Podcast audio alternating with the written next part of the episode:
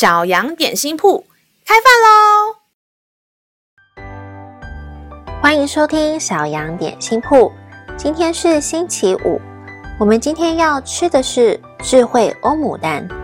神的话能使我们灵命长大，让我们一同来享用这段关于智慧的经文吧。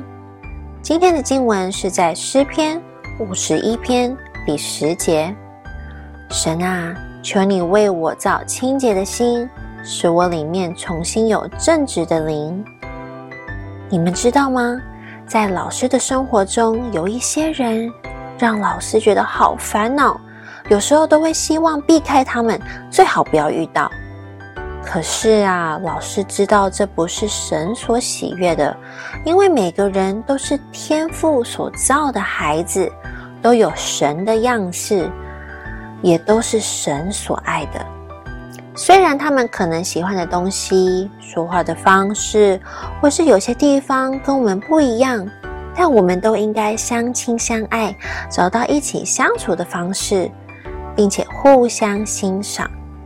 还好，天赋爸爸总是会原谅老师，也教导老师，让老师可以重新调整自己的眼光，才能继续拥有好多好朋友。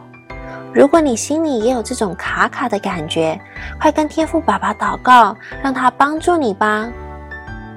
让我们再一起来背诵这段经文吧，《诗篇》五十一篇第十节：神啊，求你为我造清洁的心，使我里面重新有正直的灵。